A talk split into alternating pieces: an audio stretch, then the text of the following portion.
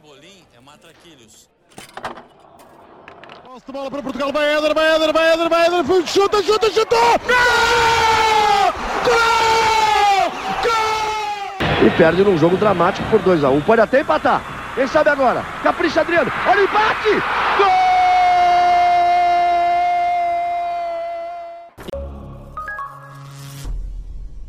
Viva! Sejam bem-vindos ao 31 fascículo desta coleção Europa América, o último fascículo deste programa diário do podcast Matraquilhos que acompanhou até hoje o Euro 2020 e a Copa América 2021. Tchau, Rui. Tchau, já me está a despachar? Eu sei, eu fiquei sempre nesta. Não, não, não. Benvenuto. É Itália vinto. É... Não, não vou continuar. Foi. O Djokovic também há 20. é verdade, é verdade. Mas foi um. Não sei, foi... eu já li o Manel Neves no Twitter a dizer que não podia ter escrito um. Uh, não podia ter desejado melhor. Eu acho que Maradona, que faleceu uh, em outubro de 2020, depois da vitória ontem da Argentina e depois da derrota da Inglaterra e vitória de Itália, onde também jogou um, acho que te, está a ter um belo fim de semana. Eu acho que melhor, melhor, melhor para, para, para, para quem desejava um final muito amargo para a Inglaterra. Era só se o golo uh, tivesse sido com a mão, mas sem querer, vá, porque agora há o VAR, não é?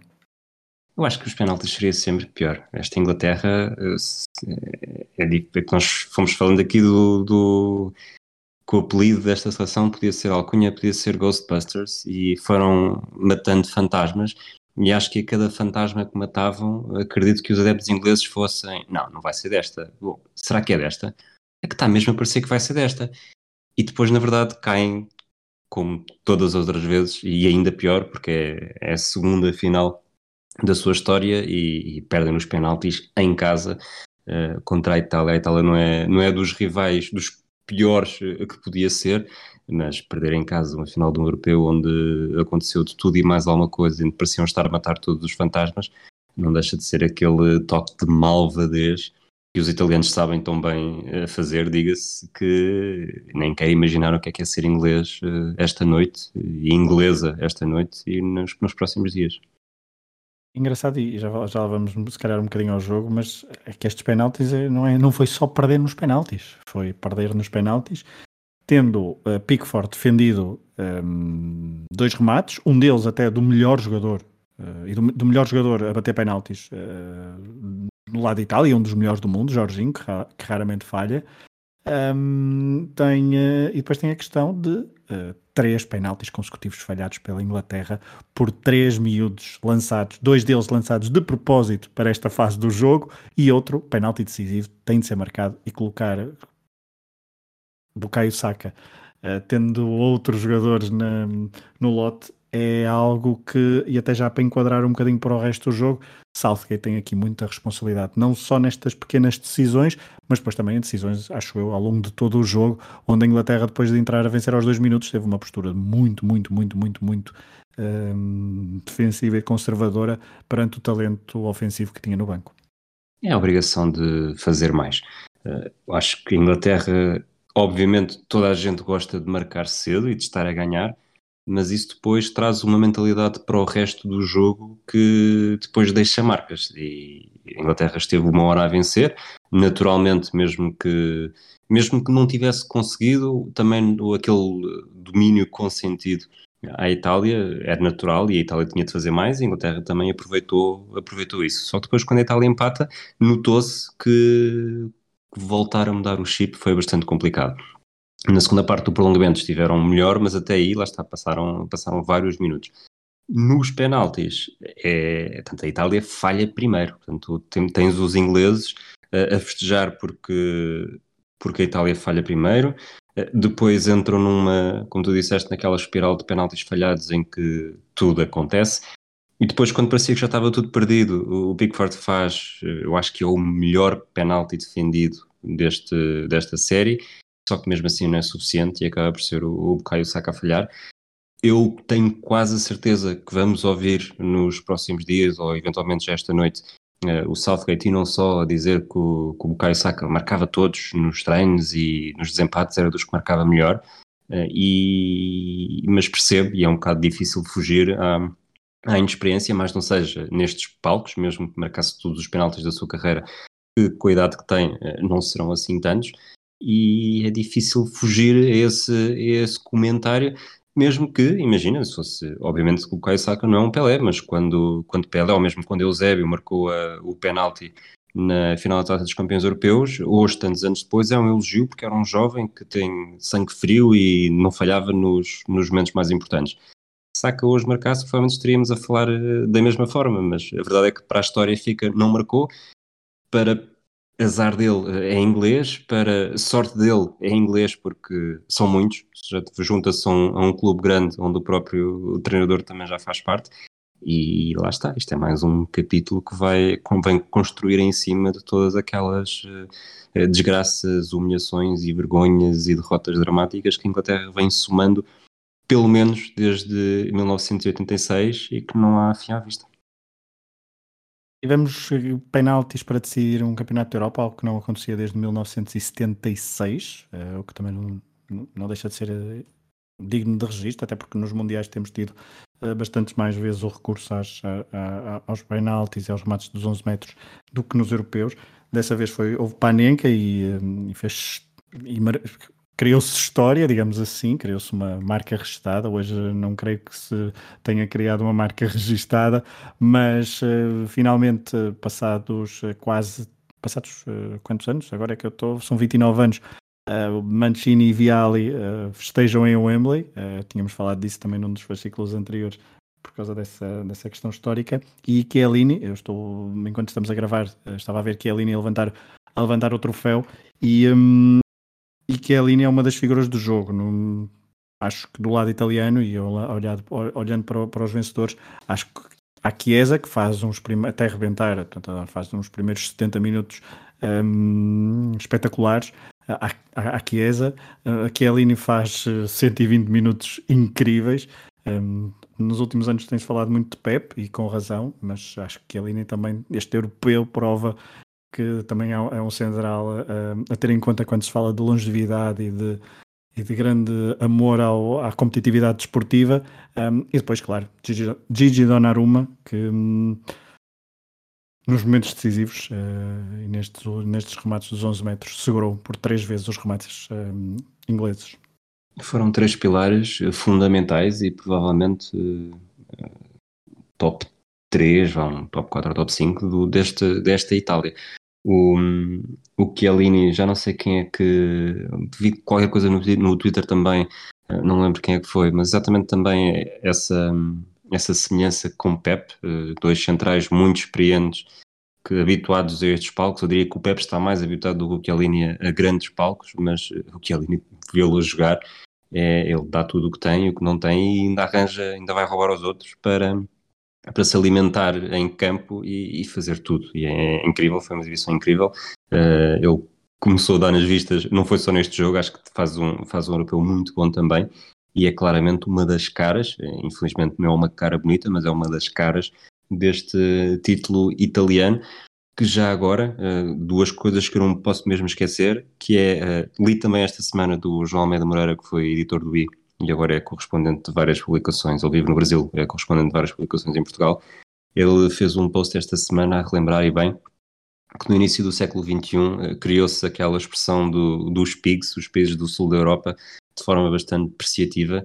E a verdade é que desde então uh, os campeões europeus, uh, Grécia em 2004, Espanha em 2008 e 2012, uh, Portugal em 2016 e Itália agora em 2021. Portanto, os PIGs gostam de, de chafurdar com o troféu.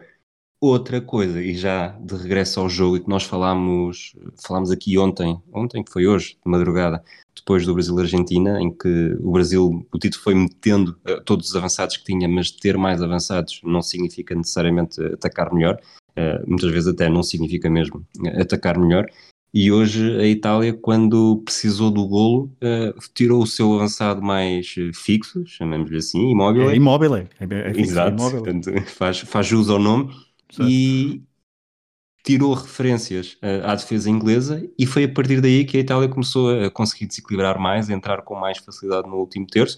O golo não tem nada a ver com essa com esta substituição, mas é lá está, a prova bastante, bastante visível numa final de um, de um europeu, e é curioso que num espaço de 24 horas vemos um treinador a perder à procura do golo, mete todos os avançados que tinha e mais alguns, eu acho que até este é um bocado o estilo brasileiro, a mentalidade brasileira de ver o futebol, e, e, a mentalidade italiana de ver o futebol. Não, nós vamos tirar um avançado, tudo bem que não meteu um defesa, nem sequer meteu um, um, um médio, mas mudou a dinâmica do ataque e surtiu efeito. Itália, que segundo o que eu percebi, torna-se a primeira nação europeia a vencer o Festival da Eurovisão e o Europeu no mesmo ano, uh, apesar de ser o é Euro correto. 2020. Ok, muito bem. Uh, depois Maneskin, então agora Mancini. Estava a ver também agora, acho que não tinha apanhado logo na transmissão, mas já está a circular na, uh, por aí um vídeo super emocionado entre Mancini e Viali Uh, os dois em lágrimas, abraçados um ao outro, e de facto, depois de. É uma das imagens e fica claramente como uma das histórias deste, deste Euro 2020 que Rui, um, quase em jeito de balanço, foi um torneio um, muito, muito, muito, muito bom. Foi. É uma pena que tenha sido uh, em 2021, e acho que isto acaba por explicar tudo, uh, porque é eu estou a dizer que é uma pena, mas tivemos jogos muito bons, acabámos por ter pelo menos um jogo grande, mesmo que não tenha sido bom em todas as, as rondas da fase a eliminar, afinal muito emocionante, com um guião uh, espetacular. Eu acho que a partir do momento em que isto chegou aos penaltis, desce para onde desce, ia ser mesmo, mesmo, mesmo uh, muito bom, memorável. E excluindo aqui o lado português a falar do título 2016, eu diria que é pelo menos a final mais a final e conjunto de, de prova mais interessante e com mais histórias para contar, desde a outra final em que também as duas equipas eh, marcaram, que foi a de 2000, porque a França ganha também daquela forma muito dramática e que acaba por ser por dar esse, esse ar da Itália perder uh, com, com o cinismo no fim, quando na verdade nós estamos habituados à Itália vencer dessa forma, até porque se a Itália é bicampeã europeia, se nos recordarmos de como é que foi o título em 68, eh, uma moeda ao ar nas meias finais e foi preciso uma finalíssima depois do empate na final. Aqui também foram, foram penaltis nas meias finais e na final, portanto a Itália é bicampeã europeia, ou é campeã europeia pela segunda vez e não tem uma única vitória para a amostra nos 90 minutos dos seus jogos de meia final e final. Achas que poderá ser aqui esta vitória uma espécie de renascimento do futebol italiano? porque se recordarmos um, as conquistas europeias, as conquistas da, de Itália, e agora tirando aquelas duas, aqueles dois primeiros mundiais que são numa fase ainda vamos chamar-lhe muito muito precoce e não incluirmos se excluirmos então essas duas, esses dois primeiros mundiais, vemos uma, uma conquista na década de 60, em 70 nada, em 80 o Mundial, em 90 nada, uh, na primeira década do século XXI o Vitória no Mundial, na segunda década nada e agora no início de uma. É sempre década sim, década não. Parece que está a manter-se o registro, mas vês, vês que haja possibilidade de renovação para serem rapidamente novamente triunfadores num, num Mundial ou mesmo num Europeu? Ou achas que talvez se mantenha esta tendência? Independentemente disso, em todas essas décadas desde 60 têm pelo menos uma presença em finais. E é, é, é verdade. E, é bastante difícil, uh, tanto a Itália é uma das, naturalmente uma das potências do futebol mundial, uh, historicamente, e, e, acho que mesmo que não tenha estado no, no, último Mundial, não perdeu necessariamente esse estatuto, mas é difícil olhar para esta Itália e para o, para o futebol italiano, para o futebol dos jogadores italianos, uh, e não perceber que, que, já esteve bastante melhor e que provavelmente não, não vemos eh, a Itália como aquele candidato crónico como víamos no passado. É certo que estas vitórias normalmente costumam eh, influenciar eh, novas gerações, só que, e não me querendo alongar muito sobre algo que não, que não domino nem pouco mais ou menos, há sempre razões económicas e sociais que também influenciam o aparecimento de novos talentos e jogadores com novas características esta Itália perdeu uh, alguma daquela uh, ginga que fazia a diferença dentro daquele futebol italiano que associamos como futebol italiano, mas uh, não deixa de ter bastante talento e bastante potencial e, Acho que há paixão, não é? Acho que há muita paixão, que é uma coisa que às vezes parecia perdida em algumas fases do futebol italiano. Acho que agora há mais paixão. Falta se calhar um bocadinho de, na parte ofensiva de um, habituando-nos a, tão, a tantos avançados italianos, agora falta ali algum, alguma coisa, mas uh, um, para, estavas a concluir, mas acho que há muita paixão. Sim, sim, estás à vontade para interromper, até porque eu às vezes não me calo. Mas, mas é essa fibra. Eu acho que o, futebol italiano está numa uh, regeneração, acho que ainda está longe de atingir e provavelmente já não vai atingir aquele período que teve, mas muito possivelmente ali o, o título em 2006 uh, não é um acaso, mas vem numa altura muito difícil para o futebol italiano. Não sei até que ponto é que depois isso também não marca pelo menos uma década, um período de 10 anos, em que hum, foi difícil recuperar daquela pancada, até porque o futebol italiano perdeu muita competitividade e hoje em dia não é necessariamente mais uh, competitivo, apesar de, de, finalmente a Juventus não ter sido campeão, até campeã. Antes disso tivemos também o Inter ainda na altura de Mourinho e, e hoje em dia parece que há não só melhores jogadores italianos, uh, melhores jogadores estrangeiros uh, em relação ao que foi, não necessariamente nos anos 90, mas no, nos períodos mais, mais recentes. Muito bons treinadores também, treinadores que estão, que estão a inovar e trazem novas ideias e dentro, do, dentro daquela uh, filosofia italiana conseguem ao mesmo tempo dar um, de um, uma revienga e tornar o futebol muito mais interessante. E a verdade é que isto depois acaba por ser uma, uma bola de neve que, que vai acumulando e coisa boa traz coisa boa e é um bocado como é um bocado como a pandemia, o índice de transmissibilidade de boas ideias e de bons jogadores vai aumentando e a Itália está neste momento claramente num período ascendente. Não sei até que ponto é que o teto já não é mais baixo do que foi no passado. Muito bem. Vamos avançar para as rubricas, as últimas uh, da coleção Europa América. Um, e começamos por uh, Dia na História, Rui, ou não? Temos o, o, dia, o espaço do Dia na História, tem o segmento de surpresa. Então venha ele. Que é o alfabeto. E o alfabeto é este europeu de A a Z. Eu sei que tu querias fazer um balanço, mas eu tenho, tenho aqui um balanço ainda melhor e vou tentar não perder muito e ser o mais uh, direto possível para cada letra. A, a de autogolos, foram 11, um novo recorde. B de Benzema, regressou à seleção, marcou 4 golos, mas mesmo assim foi insuficiente. C de Covid-19, é um europeu claramente marcado pela pandemia. D de Dinamarca, a grande outsider do torneio. E de Eriksen, um momento em que nos sentimos todos muito pequeninos. F de fãs. Tivemos muitos e tivemos poucos, mas tivemos e faziam falta. Guia de golos foram 142, um novo recorde e com mais 34 do que em 2016. H de Hungria, esteve a minutos do apuramento no grupo da morte. I de ímpar, uma fase final em 2021, até nisto será sempre especial. J de jejum, é o que dizer desta Inglaterra, vai continuar a sofrer. K de Kane, demorou a encontrar a baliza, mas mostrou ser indispensável e não apenas a marcar golos. L de LGBTI, o tema que dividiu a Europa e fragilizou a UEFA. M de Morata, de vilão a herói a vilão, não merecia um final tão triste. N de novidades, Macedónia do Norte, Finlândia, juntaram-se à festa com golos de estreantes de Poyan Paulo e Pandev. O de oito golos, o Croácia-Espanha esteve a um gol do recorde dos europeus. P de patrocinadores, da Coca-Cola à Heineken, passando pelas marcas com as cores do arco-íris. Q de quinta, a edição consecutiva com golos de Ronaldo, novo recordista isolado. R de rainha, em Londres a coroa foi para a Itália. S de Chic, marcou quatro golos e um deles acho mesmo que vai ser o mais memorável desta edição. T de Turquia, é a pior equipa da prova, uma grande desilusão. U de Utopia, a fase final itinerante não foi um sucesso acaba por evidenciar as fragilidades do continente. V de VAR, não foi perfeito, mas não adiou decisões até ao desespero. Se fosse sempre assim, já era bastante bom. W de Wembley, um estádio mítico em versão 2.0 para uma final mítica. X de X do Totobola, 8 dos 15 jogos da fase eliminar precisaram de prolongamento, bom equilíbrio.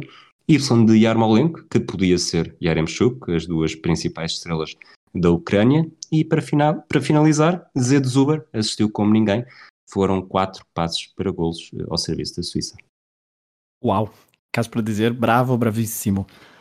Um, adorei o balanço, acho que está. Acho que não é preciso acrescentar mais nada, é, é recortar e, e, ouvir por aí fora nos próximas, nas próximas semanas, eh, nos próximos meses, nos próximos anos, quando quisermos recordar este Euro 2020 em 2021. Não vale roletas, eh, o último também não vale, o mini não vale roletas, quiz da coleção Europa América. Venham daí essas perguntas, sou eu a fazer, eh, o último a fazer figuras tristes. Em quantos jogos decisivos de europeus só houve golos na primeira parte? Um, dois, três ou quatro? Eh, Finais, é isso que estás a dizer, não é? Jogos decisivos, jogos, jogos decisivos decisivos. é isso, eu não, sabes que eu estava a pensar nos decisivos e depois. É que houve só, que só houve golos na primeira parte? Sim. Isto é, isto é a pergunta para o É pergunta nossa para fazer. rubrica. ok, O também não. rubrica, o também não. Portanto, 60 não, 64 também não, 68 também não, eh, a não ser que a Itália tenha vencido 2-0 na finalíssima, mas acredito que não. 72 também não, lembro-me de golos nas duas balizas, creio. 76 também não, 80 também não. Ai, é só na primeira parte, é essa a pergunta, não é? Só na primeira parte, sim. 80 não, 84 também não, porque há golos na primeira e na segunda parte. Ou não, são os dois na segunda parte até, aliás. Acho que é na mesma baliza que a Arconada sofre os dois golos. 88, 88 também não. 92 também não. 96 também não. 2000 também não. 2004 também não. 2008 eu acho que é na primeira parte o gol do Torres. 2012 também não. 2016 não. E 2020 não. Quais são as hipóteses? Zero, eh, desculpa, uma, duas, três ou quatro. Uma, é a minha resposta. A resposta é duas. A finalíssima Ah. de 68. eh, Pois. também foram os dois gols na primeira parte. E, e na verdade eu dei-te uma pista porque eu disse jogos decisivos para não dizer eh, finais. Ah. Ok, Eu, ok, na, ok. eu na pergunta tinha escrito finais e depois percebi que isto estava, que isto estava errado. E depois por isso mudei para, para finalíssima. esteiras no último mínimo não vale roletas. Sim, senhor, eu adorei. Muito obrigado. Grazie mille. Agora com aquela. Ah, Gosto muito, gosto muito desse. A rubrica também não podia ser nova para as próximas semanas. legal. Quem era o capitão argentino na final de 1993? Batistuta, Ruggeri, Simeone ou Cáceres? Ui, Pedro, ui, ui, ui, ui. Não, vai, vai à sorte. Ahm, pode ser que três foram titulares e um foi Certo. suplente utilizado. Batistuta e Simeone, eu creio que são titulares. Eh, Quais são os outros dois? Ruggeri e Cáceres. Eu vou dizer. O capitão é no. Opá, Simeone nessa altura, talvez ainda. não- Mas essa seleção é um bocado esquisita, porque depois não tem muito a ver com a de 94. Eu vou dizer Simeone. A resposta certa era Ruggeri Ah. e o, o Cáceres foi o jogador que, que entrou. Estás pronto para uma pergunta, para mais uma pergunta também não? Eh, sim, para a bola. Sim, mas não vais ter. Fora penaltis, quantas equipas não perderam durante o Euro 2004? Zero, uma, duas ou três? Quantas equipas não perderam no Euro 2004, fora penaltis? A Grécia perdeu.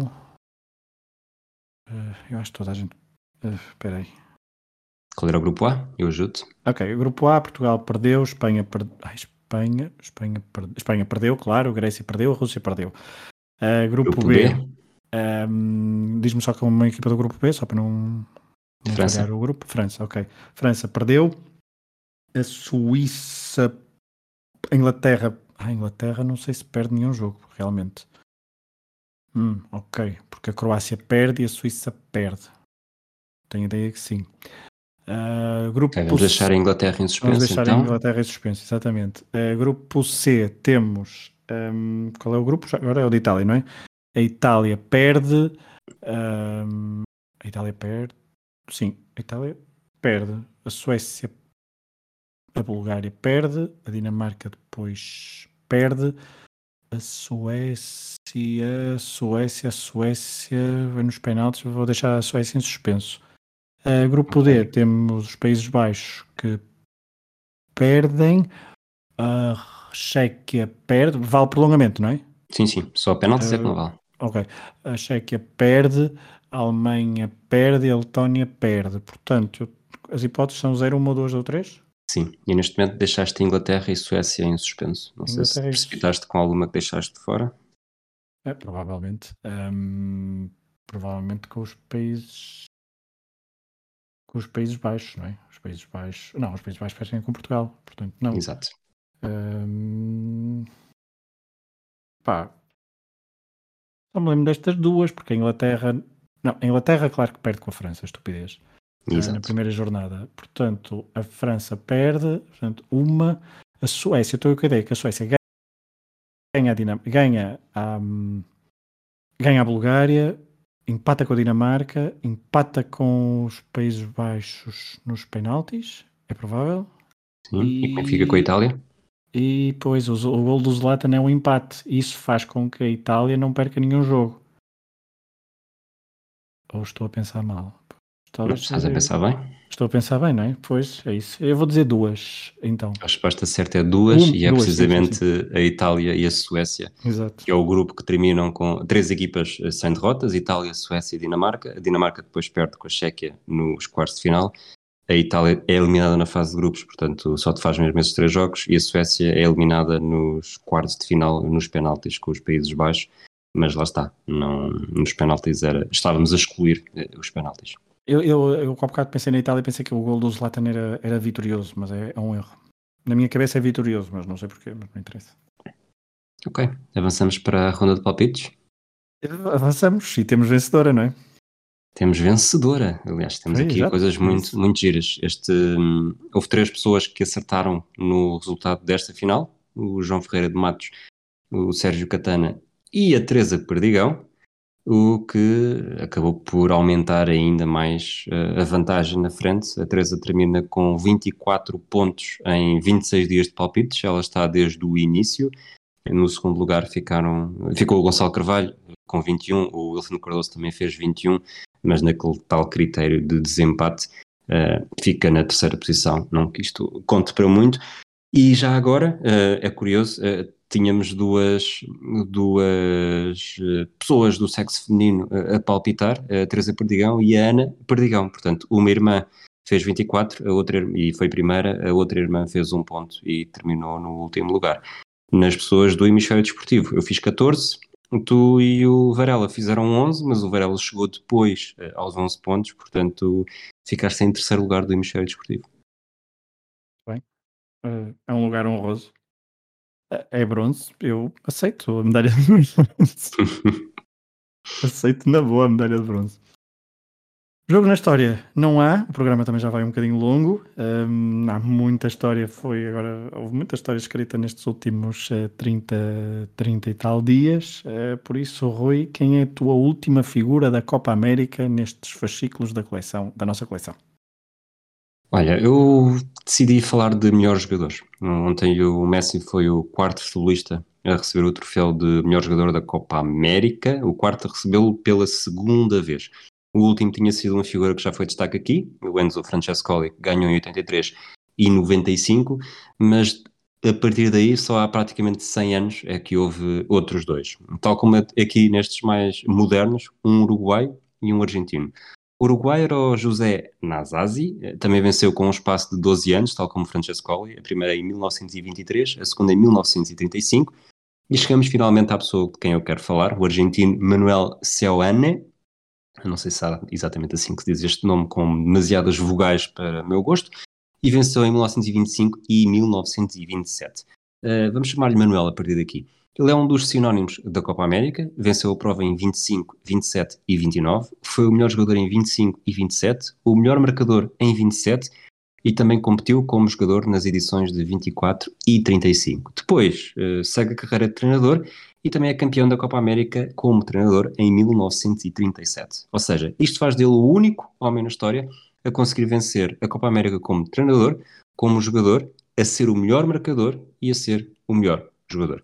O jogador que fez a maior parte da carreira no Independiente, joga pela seleção apenas entre 24 e 29, entre os 22 e os 27 anos, mas deixou esta marca imbatível na história do futebol sul-americano.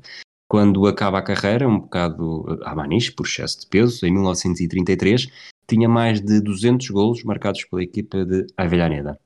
Em acaso para perguntar e para terminar, quem é que será que o pode igualar nesta, neste lote de, de pleno. Uh, neste momento não há muitos na lista, Messi uh, é um, que já foi melhor jogador e melhor marcador, vamos ver se decide uma carreira de treinador. De resto há quatro brasileiros, uh, Robinho, Adriano, Rivaldo e Ronaldo. Não sei o que é que tu achas, mas sinceramente não estou a ver nenhum a vencer a Copa América como treinador. Provavelmente nem mesmo Messi. Sim, também, também não, não vejo isso uh, de todo, tendo em conta esses, uh, esses personagens que nos acabaste de elencar. Vamos ao Interrail. Um, minha viagem de 32 dias pela Europa começou em Aveiro, percorreu mais de metade dos países europeus, algumas capitais, algumas cidades recônditas, mas sempre à procura de histórias de futebol mais ou menos desconhecidas, mais ou menos alternativas. Termino em Portugal, na cidade de Matosinhos, do lado sul da cidade. A norte, um, a cidade de Matosinhos é dominada pelos adeptos do Lessa Futebol Clube, a norte do Rio Lessa, claro. Uh, uma equipa, o Lessa, uma equipa que esteve na primeira divisão em 41-42, depois voltando ao convívio dos grandes apenas em 1995, ficando na primeira divisão três temporadas seguidas. Mas o principal clube da cidade fica na zona sul e é o Leixões Sport Clube, fundado em 1907, conhecido como os Bebés do Mar. O Leixões é um clube de adeptos orgulhosos, bairristas e defensores das suas origens e cores. Basta passear por Matosinhos e ver vários murais com as cores do Leixões. Clube de gente humilde e trabalhadora, o Leixões tem uma história importante no futebol português. A 9 de julho de 1961, ou seja, há 60 anos e dois dias, o Leixões protagonizou uma das vitórias mais dramáticas da história do futebol português. No Estádio das Antas, na final da Taça de Portugal, o Leixões bateu o Futebol Clube do Porto e venceu a sua primeira e única Taça de Portugal. Com golos de Silva e Oliveirinha, a vitória por 2-0 frente ao Porto da Curso, Hernani e o Serafim ainda é hoje recordada com carinho e emoção em Matosinhos. O Porto, nessa altura, procurava a sua terceira taça de Portugal, mas perder no seu estádio para uma equipa rival e inferior foi um trauma difícil de ultrapassar, não sabendo na altura os responsáveis portistas que estavam a iniciar um longo jejum e que 22 anos depois voltariam a perder uma final da taça no seu estádio, em 1983, frente ao Benfica. Mas voltemos ao Leixões. Se o Lessa só esteve por quatro vezes na primeira divisão, o histórico da equipa, da equipa leixonense é bem melhor, depois de duas participações nos anos 30 e uma nos anos 40, o Leixões teve 18 épocas consecutivas no topo do futebol português, entre 1959 e 1977, conseguindo um quinto lugar como melhor classificação. A sua vitória nas Antas na final da Taça de 61 possibilitou à equipa de Matosinhos ser o primeiro conjunto português a participar na Taça das Taças, uma das minhas competições favoritas, esta competição internacional começou uns dias depois de terminar a primeira fase final do Euro 60. Na temporada 61, a Fiorentina venceu o troféu, derrotando o Glasgow Rangers na final a duas mãos. Esta edição não foi organizada pela UEFA, mas depois de ver o sucesso que originou, a própria UEFA tomou conta dela e até 1999 tornou-se um torneio de prestígio, juntando vencedores das taças europeias, ou os seus vencidos em finais, gerando duelos por vezes bastante caricatos e originais. Portugal não teve participação na tal edição de 60 a 61, mas na época seguinte o Leixões estreou o nome de Portugal nesta prova. Numa primeira ronda de qualificação, o Leixões defrontou os suíços do Fund e foram goleados por 6-2 na Suíça no primeiro jogo. Mas no estádio do Campo de Santana, no Pelado, que hoje já não existe, o Leixões operou uma das maiores reviravoltas da história do futebol europeu. A 5 de outubro de 1961, o Leixões venceu por 5-0, um bis de Osvaldo Silva, outro de Oliveirinha e ainda um gol de Ventura. Foi a primeira equipa portuguesa a operar uma reviravolta numa eliminatória europeia e, na história das competições europeias, uma de cinco equipas a reverter um resultado negativo de 4 golos na primeira mão até hoje. O Leixões está na companhia de Barcelona, Partizan, Real Madrid e Zenit São Petersburgo. Depois desta extraordinária reviravolta, o Leixões ainda ultrapassou os romenos do Progressul, mas nos quartos, frente ao Carlos Siena, a equipa de Matosinhos até empatou na RDA, mas depois em casa perdeu por 3-1. Foi assim que as equipas portuguesas se estrearam nesta competição, na Taça das Taças. Em 1964, após repetição da final em Antuérpia, o Sporting venceu o MTK com o célebre gol de Moraes, o cantinho de Moraes, Nunca mais nenhuma equipa portuguesa conseguiu vencer esta prova e só por uma vez esteve na final, foi o Porto em 1984, na final de Basileia, perdida para a Juventus. O último representante na Taça das Taças, representante português, foi o Sporting Clube de Braga, em 1988, na época de 98-99, depois de ter perdido a final no Jamor para o Porto, um, que se tinha acabado de sagrar tetra pela primeira vez, o Braga venceu na primeira ronda o Liepaia da Letónia e depois sucumbiu frente ao Lokomotiv de Moscovo. O último gol de uma equipa portuguesa marcado na Taça das Taças foi de Caroglan, em novembro de 98, no estádio 1 de Maio. A última Taça das Taças, que, diga-se, foi conquistada pela Lazio de Eriksen, Mancini, Couto ou Conceição, numa final em Birmingham contra o Mallorca de Hector Cooper. O Barcelona foi a equipa que mais títulos conquistou, quatro, o último dos quais em 97, com Robson, Ronaldo, Bahia, Couto, Figo ou Mourinho. Dinamo de Kiev, AC Milan, Chelsea, Juventus, Ajax, Manchester United, Arsenal, Bayern Munique ou Atlético Madrid são alguns dos notáveis clubes que já venceram a prova que já não existe e da qual muitos têm saudades. O Real Madrid, que esteve em duas finais, nunca conseguiu ganhar este título, o único que falta ao gigante espanhol no seu currículo. O Leixões também não conseguiu uh, ganhar, é verdade, mas passam então 60 anos de uma vitória épica nas Antas que possibilitou ao Clube de Matosinhos escrever o seu nome na história do futebol europeu. Quando nos próximos anos alguém conseguir reverter uma diferença de 4 ou mais golos numa eliminatória europeia, vai ver os registros históricos e vai encontrar o nome, o nome deste clube de pescadores da cidade de Matosinhos. E é aqui que acaba o meu interrail, a ver o mar e a pensar nas próximas histórias de futebol para continuar a contar aqui no podcast Matraquilhos. A viagem foi longa, foi cansativa, uh, mas o nível de cansaço é inversamente proporcional ao prazer que esta maratona diária me nos proporcionou. Obrigado ao Rui Claro pela companhia, pela ajuda. Obrigado também aos nossos ouvintes por nos ouvirem de forma regular e dedicada, fazendo destas semanas, claro, as melhores dos podcasts do universo do hemisfério desportivo. Bom, uh, amanhã começamos a coleção Gold Cup, não é? Exato, a pensar na CAN também. Olha, uh, últimas, últimas palavras. Isto foi realmente, deu um, deu um prazer do Catano estar a fazer isto, não só porque foi uma forma até de estar a ver os jogos com mais atenção e mais uh, com curiosidade a algumas coisas, mas também a fazermos as, as várias viagens de Interrail e não só de, de, coisas do passado. Acho que os nossos patronos também acharam piada uh, aos palpites. Sei que a, a Teresa Perdigão achou, porque ainda agora me estava a agradecer eu tê-la chateado para fazer os palpites no primeiro dia e não apenas por DM, como ela queria fazer. E, e já agora lançar também um, um, pedido que tu também já fizeste no outro dia para nos dizerem o que é que, o que, é que acharam disto, até porque nós eh, talvez entremos agora um bocadinho no período de, de férias do Matraquilhos, eh, vou chamar-lhe eh, férias olímpicas, em que vamos concentrar-nos talvez um bocadinho mais na tocha olímpica, que nos digam o que é que acharam e provavelmente que nos digam o que é que acharam se, se não se importarem, se não vos der muito trabalho, e como tu disseste aqui há, há uma semana ou perto disso, nas, nas reviews do, do podcast, que ajuda bastante. Já tivemos alguns comentários desde que, desde que fizeste esse, esse pedido e, e é uma forma de, de nos ajudarem também depois destes, deste período que foi, que foi muito cansativo, mas que ainda assim uh, no cansaço não esteve ao nível do prazer que deu. Exatamente, subscrevo e também dou, dou aqui uma outra nota. Um, eu acho que a maior parte dos nossos ouvintes também já sabe que nós uh, matraqueamos muito esta informação, mas não o fizemos até muito nesta coleção Europa América. O universo, o hemisfério desportivo tem outros podcasts uh, que até estiveram um bocadinho mais em pausa neste, neste tempo. Falaste há pouco do Tocha Olímpica, sim, no, no espaço do, dos Jogos Olímpicos vem aí uh, algumas novidades, veremos o que, é que, o que é que poderemos apresentar no podcast Tocha Olímpica, mas também temos o Desconto de Tempo, ainda hoje foi um, um programa para o ar sobre o Wimbledon e sobre o, o, a volta à França, temos o Pioneiro, uh, sobre histórias de pessoas uh, desportistas que romperam barreiras na sociedade através do desporto, o Atlas de Bolso, mistura de viagens e, e, um, e desporto, o 24 segundos sobre a NBA, eh, e é do Rui. Última chicana, em que eu falo com, com o Varela de Fórmula 1.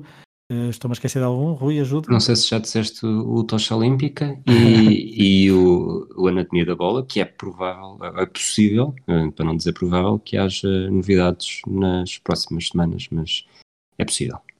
É possível, portanto, são um universo de podcast que convidamos, obviamente, a quem não conhece a ouvir, a quem já ouve, agradecemos, obviamente, o a, companhia um, indireta, mas que nós sabemos que ela existe, e estes, estas semanas houve, houve, bastante companhia desse lado, e portanto nós ficamos mesmo muito contentes que isto tenha, que tenha também esse, esse feedback a nível de audições, e, e lá está. Foi cansativo, mas adoramos esta, estes 32 ou 33 dias consecutivos a fazer um programa diário uh, e mais os extras, alguns extras que temos em exclusivo para patronos. Se nos quiserem apoiar e se não nos apoiam, www.patreon.com.br.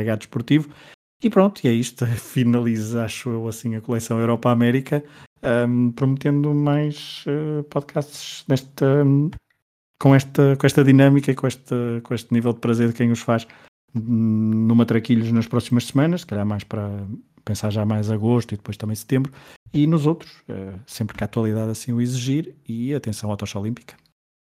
Exatamente, atenção à tocha olímpica que vamos, vamos acelerar para aí a toda a velocidade nas próximas semanas. Fragoso, um abraço e abraço também a todos aqueles que, que nos ouvem e foram ouvindo durante este último mês de futebol. Tchau a tutti, um abraço a todos. Tchau, tchau. Posse de bola para Portugal, vai Éder, vai Éder, vai Éder, vai Éder, chuta, chuta, chutou! Gol! Gol! E perde num jogo dramático por 2x1. Um. Pode até empatar. Quem sabe agora? Capricha Adriano. Olha o empate! Gol!